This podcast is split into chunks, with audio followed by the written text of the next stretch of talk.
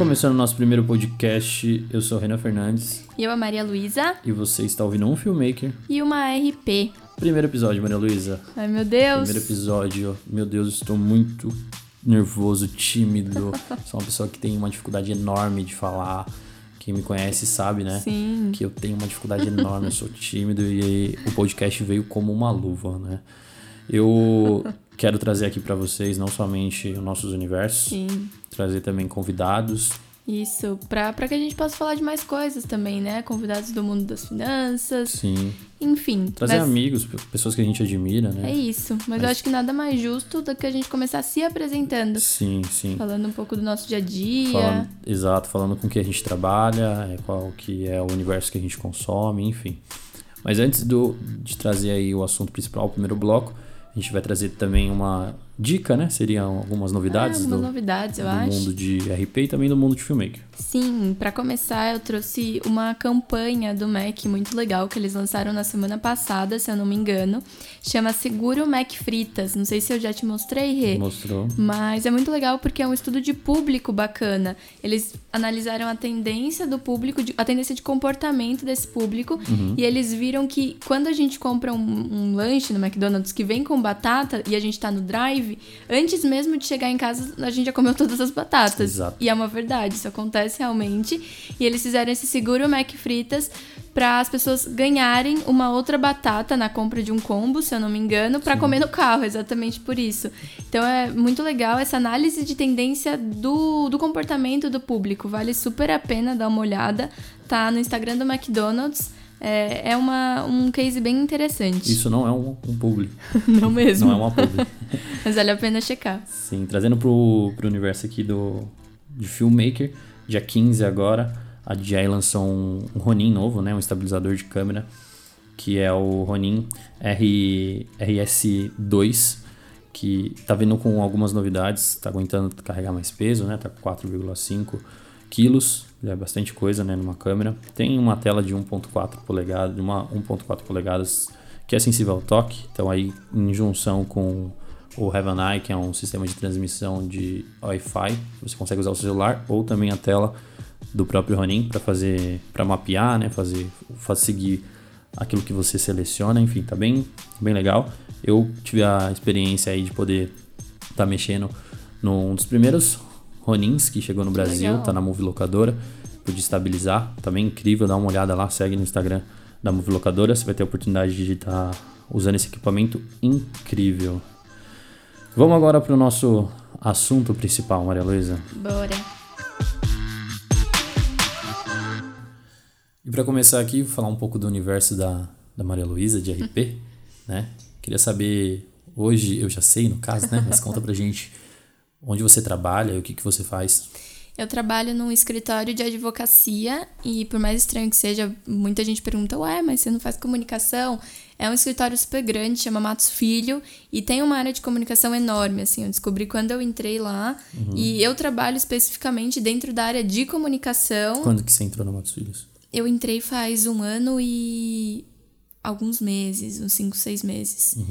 E eu trabalho muito focado assim no que, é no que o RP faz, em uma das coisas que o RP pode fazer, que é na comunicação interna e criação de conteúdo interno, às vezes externo também. Quando você diz comunicação interna, é os recados que a gente vê pela empresa, é os Sim. avisos, é o quadro de avisos. Sim, mas a gente tenta sempre fazer de um jeito mais atrativo para quem trabalha lá. Então, é um e-mail, é uma newsletter. Hoje em dia não tem mais, depende do lugar que você trabalha, não tem um quadro de aviso que a gente vê colado nas paredes, mas tem uma TV corporativa que as, que as imagens ficam passando lá. Então a gente a gente procura o melhor jeito de trazer a comunicação para os funcionários. Sim, que inclusive o meu universo de filmmaker contribui bastante para isso, né? Principalmente Sim. nessas TVs. O tempo todo, vídeos, edições. A gente usa muito PowerPoint também nessas, nesses cortes, nessas animações.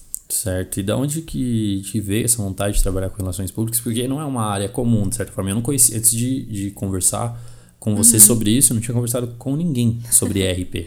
Verdade, na verdade, muita gente não sabe o que é um RP, o que um RP faz. Mas essa vontade surgiu, eu sempre fui voluntária em uma igreja e eu fazia parte do, do grupo de comunicação dessa igreja. E eu comecei criando flyers e organizando eventos. Então, ah, Malu, vai ter um culto especial de jovens, faz um flyer pra gente divulgar. Uhum. E aí eu comecei fazendo isso. E eu gostei bastante. Eu fui pensar o, o que que o que profissão faz isso. E de primeira a gente sempre descobre a publicidade, né? Que faz arte, monta peças e tudo mais. Uhum. E eu tinha certeza que era publicidade que eu queria fazer. Só que eu fui viajar antes de começar a faculdade, eu fui morar um ano na Austrália. Uhum. E, e lá eu fiz alguns freelas de criar cartão de visita para uns amigos meus que eram empreendedores. E eu vi que eu não sabia que, que isso era meio chato, na verdade. Eu não gosto muito dessa, dessa logística da publicidade. Você cria uma peça, dá pro cliente, o cliente pede alteração, volta para você. Você muda a cor, aí você dá pro cliente, ele quer outra cor. Essa logística da publicidade, eu falei, meu, não sei se é isso que eu gosto mesmo, Mas você chegou a estudar trabalhar. alguma coisa na, lá na Austrália? Não? Eu estudei, eu fiz um curso de marketing lá, um. Como chama no Brasil? É. Marketing? É um curso profissionalizante. Sim. Tipo isso, assim. Eu fiz um, Um curso Senac lá. da vida. Isso, de marketing. Foi super legal, porque eu, eu me interesso mais pelo marketing do que pela publicidade. Eu descobri isso lá. Sim, inclusive, é, futuramente que- queremos trazer alguém de marketing e de publicidade, Sim. porque Já eu- temos pessoas em mente, já temos pessoas em inclusive. mente. Mas enfim, continuando. Mas aí foi isso, eu voltei pro Brasil, falei, bom, o que, que eu posso estudar então que que mexa com comunicação, que eu sei que é o que eu gosto, mas eu não queria fazer exatamente marketing, a parte de vendas. E eu descobri RP, eu acho que foi pesquisando na internet, não lembro Na verdade, eu exatamente. lembro que você veio com a cabeça de. Já pensando. A inscrição, na verdade, só foi pra publicidade. Foi, eu me é verdade. Eu me inscrevi no vestibular pra fazer publicidade. Sim. Eu Passou em publicidade. Sim, e aí eu pedi pra mudar, depois eu lembrei agora. Eu descobri por meio de um blog que eu gosto muito, que chama Tudo Orna. Uhum. E uma das fundadoras desse, desse blog, ela é RP. E ela fez um vídeo falando por que, que eu escolhi ser RP. E quando eu vi, eu me apaixonei, porque é algo que eu gosto muito, que é a parte de estratégia, de planejamento. Falei, meu, eu gosto muito mais disso, do planejamento do que da criação em si. Uhum. E aí foi exatamente isso que você falou. Eu já tinha feito inscrição do vestibular para publicidade, vi se podia mudar, tive que até que pagar de novo, mas eu falei, meu, é isso, eu quero fazer RP e certeira, assim, E o gostei que, que é muito. RP? Eu não sei se a gente falou aqui. A gente falou, a gente falou RP, mas. RP é Relações Públicas, existe uma faculdade de Relações Públicas e a gente é o profissional que cuida dos relacionamentos da empresa. Eu acho que esse é o melhor jeito de explicar. Então, uma organização, ela se relaciona com diversos públicos, o público interno, os clientes, o governo, o, o meio ambiente, os ambientalistas, se é uma empresa que a Vale, por exemplo, que está ali, que tem uma interferência no meio ambiente. Então, o nosso papel é ajudar a empresa a se relacionar com todos esses públicos. Fazer um meio de campo ali, tá? Exatamente, mas tem gente que vê também que é uma visão um pouco antiga do RP, que ele passa o pano, que ele tra traz Deixa a cara. bonito ali. Exato, mas hoje em dia não é mais a realidade. O RP tem que ajuda o cliente a falar a verdade, a se comunicar com esse De uma público forma melhor. né? de uma é forma o que você honesta. faz comigo. Eu tenho uma RP em casa, isso é incrível. Tem um blog, inclusive, que chama Todo Mundo Precisa de um RP, é um coletivo. E isso é uma verdade. O Sim. RP não trabalha só para empresas, ele trabalha também para figuras públicas. Uhum. Então, todas as bandas praticamente têm um RP. Figuras públicas têm dois, três RPs quando vem pro Brasil, por exemplo. Então, a gente faz isso, a gente gerencia os relacionamentos. E é uma coisa que eu gosto muito, sempre gostei. Que incrível. Você estuda onde? Você está estudando, tá? Tô, tô me formando agora, mês que vem. Mês que vem. Mês que Acompanha vem. aqui de perto o TCC. Tá sendo incrível essa jornada. Sim, eu me formo mês que vem. Eu estudei na, na Casper. Certo. É, bom, você falou um pouco mais ou menos o que, que o RP, o que é o RP, né? Acredito que tenha atribuições, muitas atribuições para um RP. é, isso é o que a gente faz, assim, mas o core da nossa profissão é esse, cuidar dos relacionamentos. Mas existem muitos jeitos de fazer isso, e aí é onde entra a variedade do RP que encanta muita gente, na verdade. A gente pode atuar com organização de eventos, que é uma coisa que eu fazia na igreja, eu gostava muito. Então, planejar o que que é o conteúdo do evento, quem são os palestrantes, quanto tempo cada um fala, vai ter coffee break, o que vai estar lá, qual a experiência que a gente pode proporcionar num evento. Essa é uma área que eu gosto bastante. A gente pode atuar com comunicação interna, que é o que eu faço hoje, que é cuidar desse relacionamento interno. Com imprensa, que é muito comum. Você já trabalhou, inclusive, né? Já, já tive Quais uma foram, quais foram os experiência. lugares que, que você já trabalhou aí? Eu já trabalhei com imprensa numa agência de relações públicas, então qual era o relacionamento que a gente cuidava da empresa com os jornalistas, com a imprensa. A gente fazia esse meio de campo, pegava a expertise da empresa, então eu produzo calça jeans. Legal, vamos lá falar para o Jornal Nacional que você produz calça jeans, que a sua calça jeans é diferente. Então a imprensa faz esse meio de campo. É, comunicação interna, que foi o que eu já falei. Você trabalha na segunda empresa que você trabalha com comunicação interna, né? É a segunda. A primeira foi uma montadora e é muito legal que é um universo totalmente diferente. Na montadora, por exemplo, a gente tinha um jornal, um mural, que é o que você que eu falou, que você põe o papelzinho. Porque lá é uma realidade que é uma fábrica, muitos funcionários, então não tem como a gente mandar um e-mail, porque Pra nem cada todo mundo tem e-mail. Então a gente tem que pôr lá o papel na parede, a gente criou o jornal físico, a gente põe a foto das pessoas para eles levarem para casa e mostrar Funcionário do família. mês. É isso. Sim. É isso. Dá uma entrevista e eles estavam super felizes. Ah, posso levar esse jornal pra casa pra mostrar pra minha família que Nossa, deu uma deve ser- entrevista? realmente deve ser incrível, porque o É pouco, muito legal. o pouco que a empresa olha pra, pra gente, a gente já se alegra, né? E esse Exato. universo que você vivenciou numa, numa fábrica, saindo de uma agência de, de relações públicas, como que foi esse, esse choque de, de ambiente? É muito diferente. E, e eu descobri que eu gosto muito mais, na verdade, da comunicação interna do que do relacionamento com a imprensa. Mas eu acho que o meu maior choque mesmo foi sair da fábrica e ir para um escritório de advocacia. Porque a gente. Três universos diferentes. Um na Total. Paulista, o, o escritório também é na Paulista, Aham, né? sim. Mas um co-work, É outro numa isso. fábrica e agora dentro de um escritório de É advocacia. isso, e tipo, da fábrica pro escritório, ali na fábrica eram funcionários, muitos funcionários, a gente tinha que falar de uma linguagem muito fácil, uma linguagem que todo mundo pudesse entender, alguém que tem ensino médio e alguém que é super formado com várias faculdades. Agora, na advocacia, não. São todos advogados, a gente tem que falar com a língua mais culta possível, do jeito mais formal possível.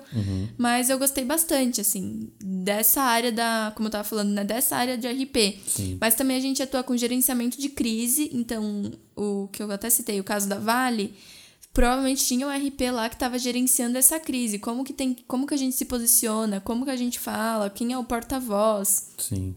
E uma parte que eu gosto muito é de planejamento. Essa acho que é a minha parte favorita, assim, no RP, que é criar um planejamento de comunicação, seja interno ou externo, mas como que a gente vai projetar essa empresa, qual é o Certo. passo a passo.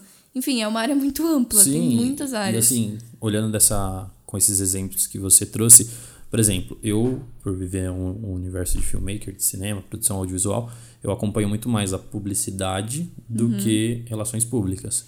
E existe uma, uma confusão, de certa forma, porque primeiro que as pessoas talvez nem conhecem o trabalho de, um, de uma pessoa que trabalha com relações públicas, conhece mais o de publicidade, e como que é essa administrar isso ou entender putz, aqui, porque o cliente ele quer que resolva o problema de certa forma. Como- Exato. Quando, quando você entende ali que aqui cabe uma publicidade, aqui cabe relações públicas.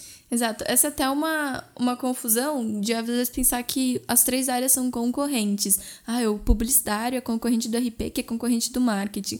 Mas eu enxergo como três áreas que andam de mãos dadas e que se elas conversam entre si, o o trabalho final do cliente é muito mais rico. A publicidade ela trabalha muito com o produto, com a peça publicitária mesmo, da maneira que eu vou vender, qual cor eu vou usar, que cor mexe mais com o sentimento dessa pessoa. É o vermelho do McDonald's que traz fome, então vamos. A publicidade tem esse estudo muito legal de comportamento mesmo. Que foi o exemplo que, que você Sim. deu ali, que provavelmente andaram juntos. O McDonald's To- é uma empresa total, gigante, né? Total. Esse exemplo é muito legal, porque tem a, a publicidade, que é ali a, o, a peça publicitária, a campanha publicitária, tem o estudo do marketing. O marketing estuda muito isso, tendência, comportamento do público. Uma vez a gente até falou daquele estudo, que é um estudo de marketing, das fraldas, lembra? Do Walmart? Uhum. Sim. Que eu eu acho- estudei isso na faculdade. Antes de trabalhar com cinema, eu fiz, trabalhei durante muito tempo com TI, vou falar daqui a pouco. E a gente estudou na faculdade que eu fiz, que era gestão de TI.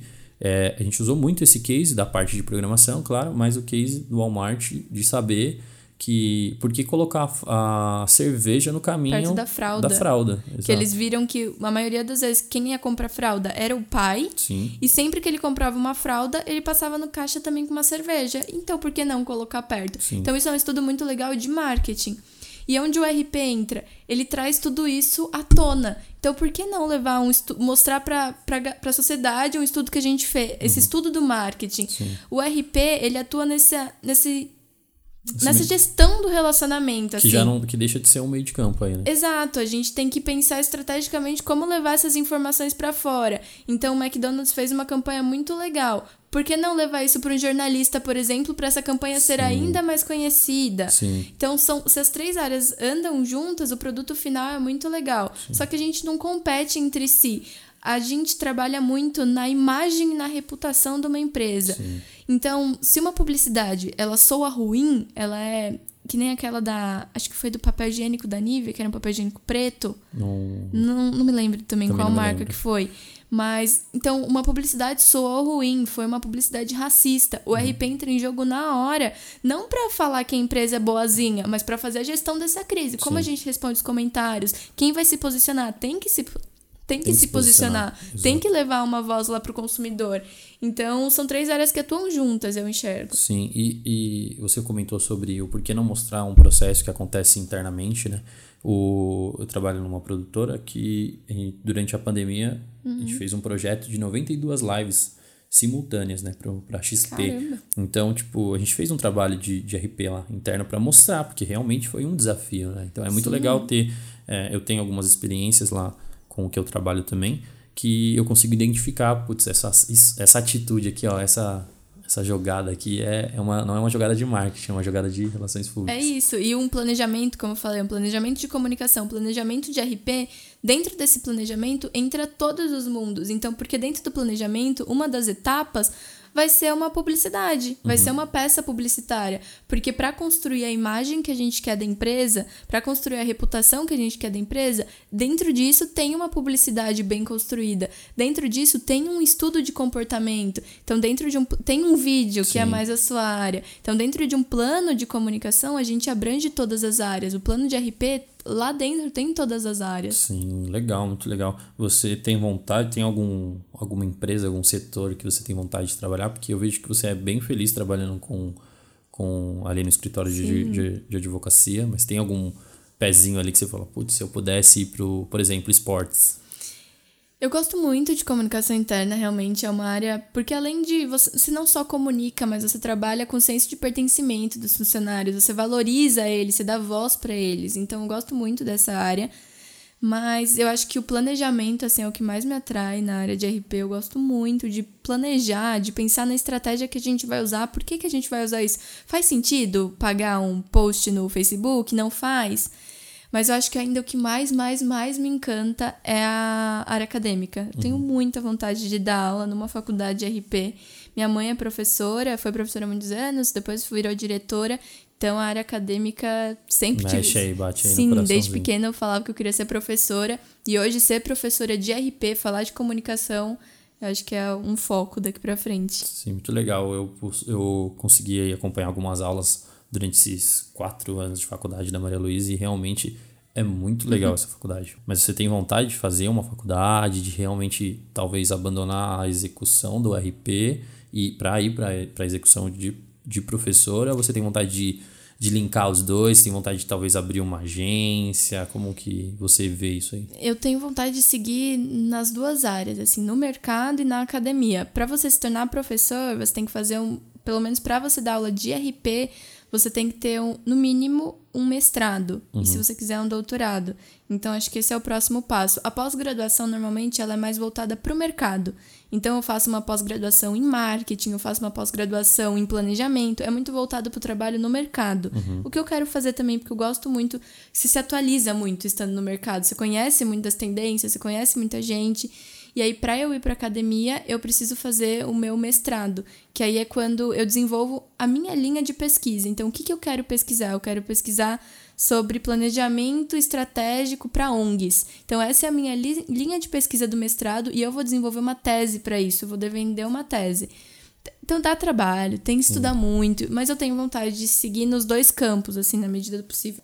É, antes de finalizar, eu queria saber assim, talvez muitas pessoas hoje precisam de RP e não sabem, né? Você falou Sim, as total. atribuições de um RP hoje aqui, mas vamos lá, comunicação interna é uma delas. Quando que fica claro assim? Eu acho que como você identifica, ah, eu preciso de um RP ou não preciso de um RP? Acho que se, eu sou. Falando se você tem uma empresa, se a empresa tá uma confusão, não sei o que eu faço. Eu vou pro Instagram, eu crio um site, compro uma bicicleta, não sei o que eu faço. Aí é onde o RP entra. Uhum. Ele vai trazer clareza, porque se você for atrás de um publicitário, ele vai te ajudar a vender mais. O que é legal, toda empresa Sim. precisa de dinheiro mas talvez as outras partes continuem bagunçadas. O marketing vai te trazer uma pesquisa muito legal, um insight do mercado muito legal. Então, pro, pro empresário, para as empresas, essa é uma dica, assim, tá uma confusão, precisa organizar. Tô perdido. Tô perdido. No que eu faço com a minha comunicação? O RP vai trazer um plano muito legal. Além de outras coisas, quero fazer um evento. Uhum. Meu, o RP é especialista. Quero fazer um cerimonial. O RP lida muito com o governo também. Então, quero cuidar de uma comunicação interna, que aí são áreas bem específicas. Mas, no geral, como eu identifico se eu preciso de um RP, esse é um bom norte. E para pessoas físicas, artistas ou, enfim, Figura você, públicas. figuras públicas. É, eu? Ué, por que não? Você tem um podcast? Sim, exato. É, mas é na mesma linha também, assim, eu quero me apresentar melhor. Sim. O RP ele cuida da imagem de uma pessoa, de, da imagem de um artista. Eu quero me projetar melhor. A Anitta tem uma, um case de RP fantástico. Então, acho que para figuras públicas dá para ir nesse lado. Eu quero me apresentar melhor, eu quero me projetar melhor também é um, um, bom, um bom indicativo que você precisa de um RP. Muito legal. Então, se você é uma dessas pessoas, se você é um empresário ou se você é a Anitta, procure aqui as Relações Públicas com a Maria Luísa. Vai ser ótimo.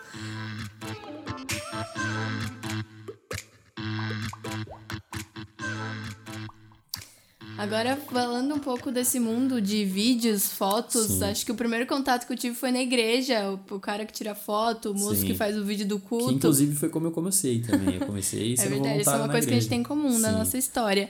Mas conta um pouco, e é engraçado fazer essa pergunta porque eu te conheço, Sim. sei onde você trabalha, o que você faz. todos os dias. Mas conta um pouco pro pessoal saber o que, que você faz, claro. onde você trabalha. Bom, hoje eu trabalho na Movie de Filmes, eu sou produtor, é, oficialmente produtor, né? Uhum. Entrei para ser produtor, mas acabei virando diretor de fotografia também lá, na, durante as lives que aconteceram aí na pandemia. Entendi. O que, que o produtor e o diretor faz, assim? Qual era o seu papel Cara, ali, mais ou olha, menos? Olha, a primeira experiência que eu tive, inclusive, no cinema foi como assistente de produção. Né? É. Hoje, o, o produtor, de certa forma, ele resolve alguns problemas durante o set, né? Ele, tá. tem, ele faz com que o horário seja cumprido, ele cobra os setores ali. Ele, ele é o RP se... do set. Cara, que organiza ali. De certa forma, sim né? Ou, então vamos supor que ali o diretor de fotografia ele deu algum pepino, deu um chabu, ou vai passar o horário, ou precisa é, resolver um problema, precisa alugar uma lente ali na hora, uhum. o produtor que vai ser essa pessoa que vai resolver, tá. vai ligar na locadora, vai é o cara que vai estar tá resolvendo, vai resolver ele, né? Tá o problema ali, né? De certa forma, não só o problema, né? Mas, e de certa e forma, o, o, produtor também antes ele cuida dos recursos, né? Então, tá. na pré-produção, um produtor vai, vai cuidar do, da finança ali, da, do caixa, de saber quantos, quanto que eu posso, por exemplo, você vai fazer uma produção audiovisual, eu preciso de um produtor para saber o orçamento vai estar com ele, quanto que vai para arte, quanto hum. que vai para hum. direção de fotografia. Então é super fundamental. A gente acha que só o cara da câmera que é o mais importante, mas ele tem um papel fundamental para organizar o, tudo que vai acontecer, Sim, né? Sim, exatamente. Então, é, eu entrei ali pra, pra, na Movie ID para atender dois clientes antes da uhum. pandemia, nas produções, fazer a ordem do dia, fazer tudo ali, tudo que a gente ia precisar para os dias da filmagem. Uhum. Mas acabou que com a pandemia é, e com as, com as equipes reduzidas e com os clientes indo para outros caminhos que não poderiam ser os caminhos locais, assim, uhum. físicos, né, edição e tal, é, eu acabei fazendo, sendo o cara responsável por ter trabalhado já durante o ano passado todo como, como assistente de câmera, eu acabei sendo o cara que, que é responsável pela luz e pela câmera ali. Entendi. Entendi. E de onde veio essa vontade de, de fazer vídeos, de fazer foto? Olha, isso é muito engraçado, porque desde a época de Tumblr eu já queria ter uma câmera que trocava lente.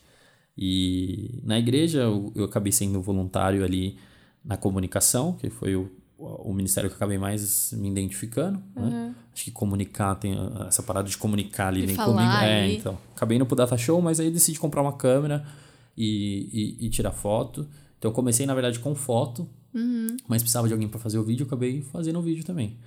Né? E, e Foi ali... meio que uma demanda, então. Você não é, era, mais você ou menos. Tinha uma curiosidade assim. minha. Tá, tinha uma entendi. curiosidade, assim. Não era uma... Nossa, eu também não era uma pessoa que, meu Deus nunca vi um vídeo. Uhum. Não, já consumia YouTube, enfim. E, e aí eu acabei, algumas pessoas acabaram me direcionando, me pegando na mão ali no, no voluntariado, você vê bastante isso, né? As pessoas se ajudando. E acabei indo pro vídeo, gostei, achei interessante. É, fui atrás de um curso que nem aquele que você fez na Austrália, só que aqui no Brasil, chamado Senac. Senac. É, fiz um curso no Senac de graça, inclusive. É, e na época eu trabalhava com TI. Eu, cara, eu odiava TI. Era uma parte que eu trabalhava com suporte técnico, né? Então eu era voluntário na minha igreja, achava incrível fazer isso, mas, meu, no dia a dia eu falava, meu Deus, eu não aguento ir mais pro meu trabalho. Tá. Então eu acabei saindo de TI e me, me joguei de cabeça né, no vídeo, assim, atra- indo atrás de produtoras e tal, porque eu já, já, durante o voluntário, eu já tinha feito casamento, já tinha feito um evento, Hum, entendi. já tinha feito uma foto ali, uma foto aqui. Então eu falei, cara, Mas no set você nada não profissional. tinha não, estado nunca ainda. tinha pisado num site na minha vida. Ah, nada profissional, assim. Era algo que eu falei, ah, tem um computador, dá um hack aqui e vambora. né? Aham. E aí, a primeira vez que eu, que eu pisei no set, que eu tive a oportunidade de falar, caramba, mano, o que tá acontecendo aqui? Foi como assistente de produção. E dali Uhum. eu passei para assistente de elétrica, assistente de câmera. No final do dia, acabei operando câmera no mesmo set. E dali não parei mais. Então, é, Faz quanto tempo que você Cara, é migrou muito- de faz- área é, do TI? Faz, faz pouco tempo, na verdade, que eu trabalho com audiovisual mesmo, assim, faz uns dois anos. Entendi. É, com TI eu trabalhei sete anos, então TI eu, eu, de certa forma tenho uma bagagem maior que Uhum. me ajuda no audiovisual. Resolver problema é o que a gente faz todos os dias. Entendi. E o filmmaker, na verdade, é comum porque a gente lida o tempo todo, principalmente a gente de comunicação, a gente lida o tempo todo com alguém que faz um vídeo, você precisa de alguém para editar um vídeo. Uhum. Sim. Mas eu imagino que tenham outras funções. O que é um filmmaker? Sim. Como você definiria? É, esse termo ele é, de certa forma, novo, né? Filmmaker, na verdade, tipo. O... É video, videomaker e filmmaker é, É, a mesma coisa? Hum, cara, isso é um tema muito polêmico. A gente pode trazer um dia aqui alguém que trabalha com, com cinema, com, com grandes produções, e alguém que trabalha com, com, com uma produção mais ali que ele resolve, né? Tá. Mas se a gente for pegar no termo mesmo a palavra filmmaker, o David Fincher, o, o Tarantino, eles são filmmakers. Eles fazem filmes. Fazem filmes, É. entendi. Mas esse termo filmmaker nada mais é do que o, a, a- aquela pessoa no set que. É, são sets enxutos, é aquela pessoa que faz mais de uma função. Então o cara, ele é o diretor ao mesmo tempo, é o produtor e é o fotógrafo. Entendi. Então, numa, num vídeo, é assim, até eu conversando uma vez com alguns amigos num caminho para um set, a gente falou do que, que era um filme e que, que era um vídeo. Hum. E a gente caracteriza um filme como filme de película, né? Por causa, por causa do filme, etc e Tá. tal. Só que é meio contraditório porque os filmes que a gente assiste hoje, de certa forma, no cinema, eles não são todos em películas. Então, Entendi. você vai para assistir um vídeo ou você vai para assistir um filme? Então, é- Entendi. é um, Eu pensava que era o, o tamanho. O... é, não, É, tem então, duas horas, é um filme. Dá pra gente fazer um episódio só disso, inclusive, Entendi. aqui. É, é, é aquela pessoa que ela se dedica pra uma, uma área, e mais de uma área. Então eu gosto de direção de fotografia, pô, mas eu tenho um pezinho na direção também que eu quero estudar e tal. Pegar algum projeto meu pessoal aqui e, e, e fazer mais de uma função. Então eu, eu considero, de certa forma, um filmmaker assim. E um videomaker mais o cara que, que precisa de um vídeo, seja ele pro Instagram, seja qualquer vídeo, ele vai, ele grava, ele filma, ele edita, ele faz o vídeo por completo, né? Tá, e dessas áreas, você comentou agora que você gosta da, da direção, da direção de fotografia. Você tem uma ideia, assim, pra onde você quer direcionar sua carreira? É, é, aconteceu muita coisa muito rápido, né? Tipo, de certa forma, a Movie ID é a, a produtora que eu passei mais tempo, né? Eu só trabalhei em uma outra produtora e fiquei como freelance. Então, nesses dois anos que eu tô trabalhando como audiovisual, eu, eu vi realmente o meu trabalho evoluir muito. Tive pessoas que, que estão... Tenho pessoas que estão ao meu lado todos os dias me, me capacitando e me colocando mais para cima ainda. Colocando é, em lugares que eu nem imaginaria que eu poderia estar. Mas quando eu decidi ali, falei, pô, trabalhei o ano passado todo praticamente como assistente de câmera. Gostei, tive experiências incríveis. Participei de um set Netflix com a Casa de Papel e falei, Caramba. caramba, como que, que eu tô fazendo Como que aqui? foi essa experiência? O que, que Cara, você foi fez incrível. nesse Foi assistência de câmera também, fiz assistente de câmera junto com o Adilson, que é um, é um assistente de câmera que também tenho como irmão mais velho, assim, pra mim, do audiovisual. E eu fiz assistente de câmera, montei, foi, nossa, foram cinco câmeras, Foi, o- foi o quê? Foram- Uma Foi publicidade? uma publicidade do La Casa de Papel com o Whindersson Nunes, que o Davi Valente fez a direção de fotografia, junto com, com todo mundo ali que, que praticamente eu andei durante o ano de 2019. Então, o Sendi tava lá, a Rúbia, o Caio, enfim. Tinha uma galera lá, o Pier, o Marcos, que é do áudio e tal. E, e meu, a hora que eu via o elenco principal do La Casa de Papel entrando, eu falei, cara, isso é real. tipo, o que, eu tô fazendo aqui? Foi muito incrível, um dos Que trabalhos legal. mais da hora que eu fiz. Foi muito rápido trabalhar com eles. gente teve, sei lá, 30 minutos para trabalhar com eles rápido. A Caramba. assessora deles estavam ali, ah, let's go, let's go, let's Estavam go. todos? Todos Não, os personagens? Tava Nairobi. Nairobi? Acho que era. É. Nairobi, o Helsinki, a Estel Como. Tava o namorado do, do Berlim e o Berlim. Caramba, muita gente. Era, eles estavam aqui no Brasil para um Que evento legal. e tal, eles já gravaram com o Bruno Galhaço no mesmo dia, enfim. Aham. Então, eu cheguei ali no final do ano e falei, cara, o que, que eu vou fazer agora, né? Tipo, gostei pra caramba Uhum. de estar ali perto da câmera, vendo. E tem essa. é, a galera que entra pela essa parte mais técnica, que gosta de câmera, que gosta de luz, acaba indo pro, pro lado da direção de fotografia, que é a responsabilidade da, da direção de fotografia, de, da direção de fotografia. O time de elétrica, o time de maquinário, o Tá. time de câmera. E aí tem um curso que, que é bem conhecido, que grandes pro- profissionais da área fizeram já, que é um de direção de fotografia com o Alziro Barbosa. E Uhum. Você eu já fez algum? Fiz dois módulos, eu fui no começo do ano agora, de 2020, eu fiz dois módulos, porque eu queria Aham. ver como que era, né? Eu conhecia as pessoas que falaram que era muito bom, mas não sabia como Uhum. que ia ser, então fiz dois módulos. Achei incrível, falei, caramba, é isso que eu quero fazer. E isso conciliou com a Movie ID a oportunidade de eu poder estar ali para fazer uma live. Então eu pude experimentar bastante nas lives que a gente fez. Então fiz a fiz live pro Emicida, fiz live pro MC Guimê, pro Sambo, pro Seu Jorge. Então foi Uhum. E uma tudo isso durante a pandemia. tudo isso durante a pandemia com equipe reduzida. Então, imagine, somatória de trabalho voluntário que eu E tive, aí você é exerceu recusado. realmente o seu ser filmmaker com uma equipe Exato, reduzida, né? Exato. Então, tipo, eu era o cara que chegava com os equipamentos, o cara que guardava os equipamentos, o que filmava, o Aham. que ia pra produtora depois, enfim. Que basicamente é ali o, o- a, a função do, de um filmmaker, né? Por mais que num trabalho muito grande, onde todas as funções precisam estar redondas, eu acredito que eu vou estar ali mais para uma produção hoje na Movie ID, que é o que, que, de certa forma, eu fui chamado para ser. Mas eu tive oportunidades ali, incrível.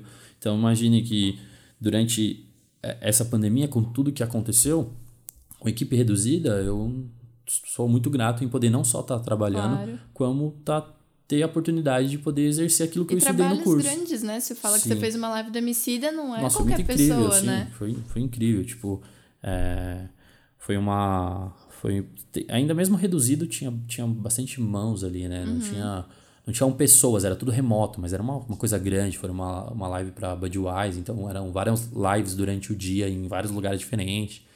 Enfim, eu tive a oportunidade de colocar a mão na massa ali e ver que não é tão simples assim se chamar de diretor de fotografia. Entendi. E dessas várias áreas que o filmmaker pode atuar, o que faz seus olhos brilharem hoje é a direção de fotografia. É, a parte técnica, eu tenho, de certa forma, uma facilidade, uma vontade, assim, de mexer na parte técnica. Né? Tá com o fotômetro na mão, câmera, é, entendi. câmera, posicionar a luz e tal. É, e por ter vindo de TI, por, de certa forma, não ter consumido durante muito tempo da minha criação a parte criativa, Uhum. uma parte narrativa, né? Eu sempre fui o cara da, da matemática e tal. Eu acabei entrando para a parte técnica, fotografia, exposição, é, buscar, todos os dias estar estudando como eu chego numa estética, seja ela na pós, seja Entendi. na luz, no set. Só que quando eu fiz o curso do Alziro, que eu tive ali os módulos, fiz dois módulos, fiz o aprimoramento técnico e exposição, e o outro módulo era decupagem e composição. Então, nesse módulo de aprimoramento técnico, ele fala bastante disso, da exposição, da fotometria, da câmera, de o que é FPS, o que é codec. E o segundo módulo que eu fiz, ele é mais contemplativo, é decupagem e composição, você pensar no sentido da imagem, da narrativa, de como de E por ter linguagem. vindo de, de uma área de exatas, que é TI, isso é mais desafiador pra você, Uhum. Pô, esse lado caramba, criativo? pra Caramba, porque eu, eu, eu comecei a, a- Na verdade, quando eu vi, quando eu era ainda, de certa forma, o videomaker, o cara que vai lá, grava, volta, edita, escolhe a trilha e tal. Esse, o processo videomaker ali, sem conhecer o, o, o cinema, o set, o filme ali, eu, eu comecei a achar meus vídeos muito chato, muito batido mesmo. Corta música, vídeo, imagem jogada e tal. Justamente por não ter esse, eh, mais funções. Vamos colocar aqui, talvez, para explicar a última pergunta. Pra explicar que tipo, não tinha mais funções, né? Dentro de um filme você tem um diretor, você tem uma direção de arte, você tem um, Entendi. som- a trilha, você tem o som, você tem a pós, você tem a direção de fotografia. E não tem um, um mais importante, claro, tem Não, alguns é um que regem ali, mas É, o diretor, na verdade, é o responsável por dar a visão e a direção pra tudo que tá acontecendo ali. tá. Mas todo mundo ali é importante. Você quer um vídeo muito bom, você precisa ter Todas todos os setores ativos, ali. né? Você pode ser um, um videomaker que faça todas essas funções? Pode, mas é muito mais difícil. Uhum. Geralmente um filmmaker ele faz algumas funções que se juntam com outros filmmakers para poder fazer um filme mais é, uma, uma obra assim um audiovisual mais completa. Entendi. Então, diferente da, do que eu vivi com audiovisual, com audiovisual não, com casamento, que era ali o videomaker, eu gravava o casamento, eu sentava para editar.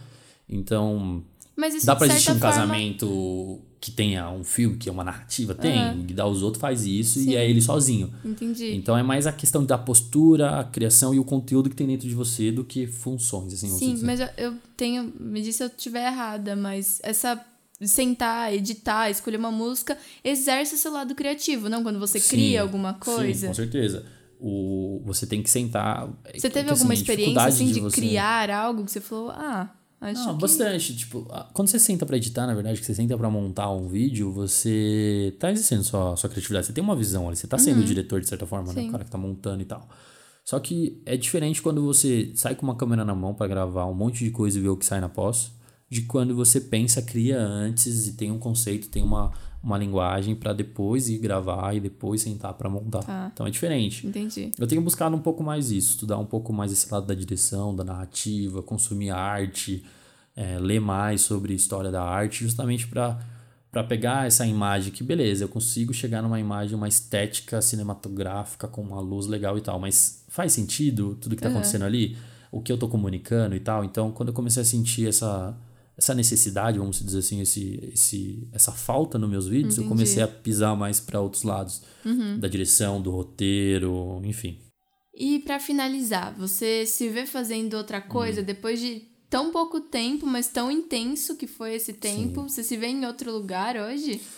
Olha, vou ser bem sincero, eu acho que eu não, de tudo que eu, que eu quis fazer para não fazer TI, eu acho que isso encaixou de uma forma tão incrível que se eu tô aqui hoje fazendo um podcast, se eu tô aqui falando que eu sou filmmaker, eu sou grato às pessoas que me, por- me apresentaram isso. Todas as Uhum. pessoas que me apresentaram o vídeo, que me apoiaram, desde o meu pastor, desde a, de amigos que dividiram comigo a- o voluntariado, de profissionais da área que me apresentaram o, o, o set ali e tal, de todas as cabeçadas que eu, que eu dei até agora durante esse curto tempo. Uhum. Acho que fazer outra coisa eu não, não faço. tipo, eu amo. Eu, o seu realmente, lugar. Eu amo o que eu faço. Eu amo estar com pessoas, eu amo estar ali no set. Tenho descoberto cada vez mais outras áreas, a parte tanto empresarial do, do cinema ali, da parte de, de gestão, a parte do roteiro. Meu, é, para mim é muito incrível. Eu consumo isso o dia inteiro. Eu tenho, inclusive, o meu apelido na galera, desde quando eu entrei, era apaixonado pelo audiovisual, virou apaixonado de, de apaixonado virou paixão, e aí PX, enfim. Porque a galera realmente vê assim e fala pra mim o quanto eu, eu gosto e tá nos meus é olhos. nítido. É, e eu fico muito feliz por isso, porque eu realmente eu recebi isso de certa forma é, de um lado espiritual, eu tive confirmações e enfim, eu amo o que eu faço e quero poder estudar bastante, conhecer pessoas, errar bastante, enfim. Bom, basicamente é isso. É, siga a gente nas redes sociais, comentem lá o que, que vocês acharam, o que, que, que foi legal aí, se tá muito tempo. Eu falei que eu não ia falar muito e real, a gente não falou basicamente ali a mesma quantidade de tempo. O meu Instagram é rnfernandes, underline. O meu é Malu com dois U's ALB de Albuquerque. É, provavelmente a gente não vai criar um Instagram agora do podcast, né? Esperar ter mais convidados, mais conteúdo. Mas Se você quiser gente. ser um dos convidados também. Sim, manda mensagem no nosso, no nosso Instagram. A gente já tem alguns convidados em mente. Mas obrigado por ter ouvido até aqui. E se você ouviu até aqui, manda uma mensagem lá no meu Instagram falando paixão. Eu ouvi. Eu ouvi, eu ouvi paixão.